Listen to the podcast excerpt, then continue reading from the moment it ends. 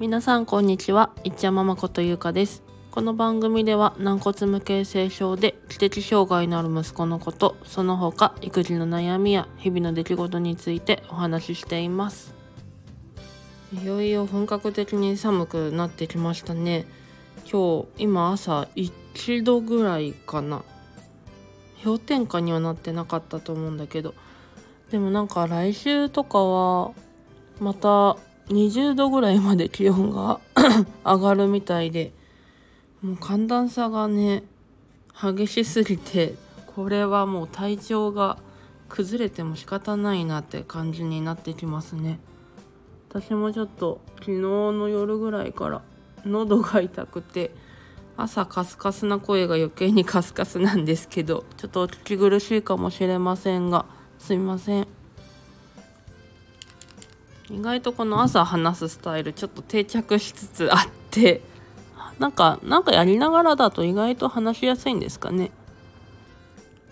と今日はですね先日保育園の生活発表会が無事に終わったのでその感想をお話ししたいと思います。いっちゃんはあんまり保育園の行きしぶりってそんなになかったんですけど未満児さんぐらいの頃かな最後にあったのは。本当にあんまなくって最近ね少しまた行きしぶりがあるようになって遠服とかもね着たくないとか保育園用のあの名前が記名してあるような靴も履きたくないみたいななることがあって当日の朝もねそういう感じで結構気持ちが崩れてたんですよね。だからもしかしたら舞台袖に隠れて出てこないんじゃないかとかもう教室からも出てこないんじゃないかとかねちょっと心配してたんですけどでも下輩の先生を見つけたら気持ちが切り替わってニコニコになってたので、まあ、なんとか大丈夫かなっていう感じでしたね朝は。でちょうど演目が娘の出番と息子の出番が連続してたんですね。で娘が先に出てきてその後がいっちゃんって感じでした。で前回の放送でもお話ししたんですけどくじ引きで引いた席が2列目だったので結構会場行ってみると本当思ったより近くてこれはもう即バレ決定だろうなって感じでした幕が開いてみたらね娘がドセンターにいてでも全然泣いてなくって何ていうのすごい真面目な顔っていうのかな。真顔で。でもう音楽が流れると本当練習通りにちゃんと踊り始めて女の子はね服装が赤いようなチュニックみたいのを着てて何て言ったっけ？あのキャラクターはウータンの後のキャラクターが全然覚えられないんですけど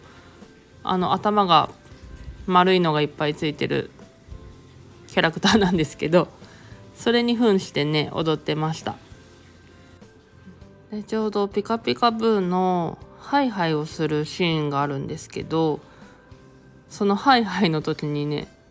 ほんとバチって娘と目が合ってしまってで一瞬止まったんですよ娘が。ああこのままもしかして舞台から降りてきちゃうって思ったんですけどそのままハイハイを継続してたんででその後の踊りも笑顔でねやりきってくれたんでああよかったと思ったんですけど結構他の子も全然泣かなくってやっぱ運動会の時よりはすごい成長してるんだなって感じましたね。もうみんなちっちゃい子たちがねワンワンとかひよこちゃんとかそのあポーポポーポのキャラクターに扮してるのがすごく可愛くってもうただただ可愛いしかなかったですね。でその後がいっちゃんの発表だったんですけど、まあ、まず幕が開いて いっちゃんの姿が見えなくってあ出てこれないのかなやっぱりと思ってたらちょうど私たちが座ってる位置がいっちゃんの真反対の位置なんで反対側の舞台袖が全部丸見えなんですよ。もう一部始終全部見える形でそしたらねもう先生たちに3人ぐらいいたかな下輩の先生含めて他の担任の先生だとか主任の先生だとかあとまあ友達も何人かいてもうみんないっちゃんの背中を押してくれてるような状態でで「頑張ろう」みたいな声がね聞こえてくるんですよ。でまあ渋々出てきたって感じでしたかね。でも表情は全然悪くなくってニコニコはしてましたね最初プログラムで顔を隠してたんですけどマスクもしてさらにプログラムでも隠してたんですけど何ですかねそういうのはほんとすぐ気づいちゃうんですよねもうバチってやっぱ目が合ってしまってそっからもうひょこひょこひょこひょこ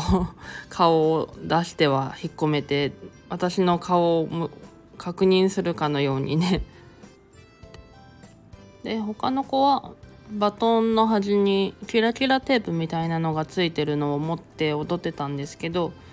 まあ、いっちゃんバトンに興味がないっていうのは練習中からも話は聞いててそしたらねなんか キラキラテープが貼ってある洗面器みたいなのを持って回してました。すごい回すのがね大好きで、まあ、何でも回しちゃうんですけどでもまあ演目的にはなんかそれが逆に合ってたような感じでくるくるくるくる音に合わせて回しててまあそれもそれで良かったかなって感じですね。何しろ泣かずにその場にいられたんでもう結果オーライというか大成功。って感じです。最近はこう発表会とか、まあ、運動会とかもそうでしたけど私たちの姿に気づいても泣かないでむしろちょっとこうドヤって感じで ドヤ顔するんですよね、まあ、それがすごい可愛くって、まあ、成長したなっていうところですね。最後の合奏と合唱もちゃんと舞台に入れましたし歌は歌えないけれどその場で雰囲気は楽しんでる姿が見られたので嬉しかったです。で後々聞いた話なんですけどその発表会の演目の時に持っていた洗面器の案もお友達が出してくれたなんてことも聞いたので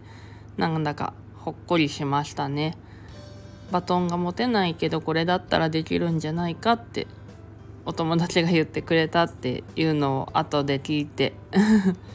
よかったなと思いました。待ち時間もね、まあ、全学年が行う発表会だったので待ってる時間もすごい長かったと思うんですけど